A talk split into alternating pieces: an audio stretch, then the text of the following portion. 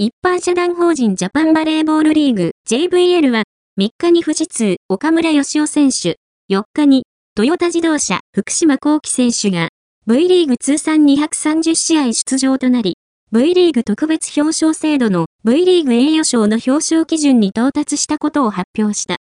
両選手のプロフィールは以下の通り。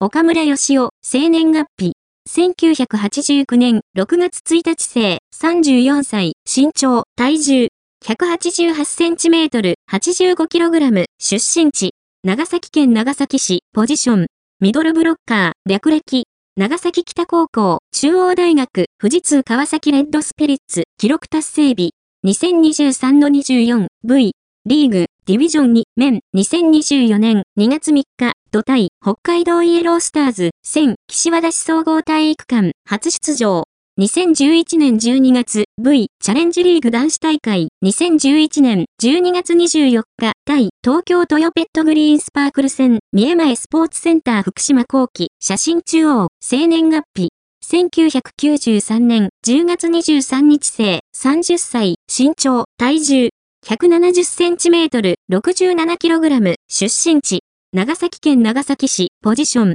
リベロ、略歴、大村工業高校、トヨタ自動車サンホークス、記録達成日、2023-24、V、リーグ、ディビジョン2、面、2024年2月4日、日対、ビアティンミエ、1000、亀山市西野公園体育館、初出場、2012-13 V チャレンジリーグ男子大会2012年12月1日対東京トヨペットグリーンスパークル戦刈足体育館 V リーグ栄誉賞 V リーグ機構では特別表彰制度を設け高級的制度として下記のいずれかの記録を達成した選手を V リーグ栄誉賞として表彰している。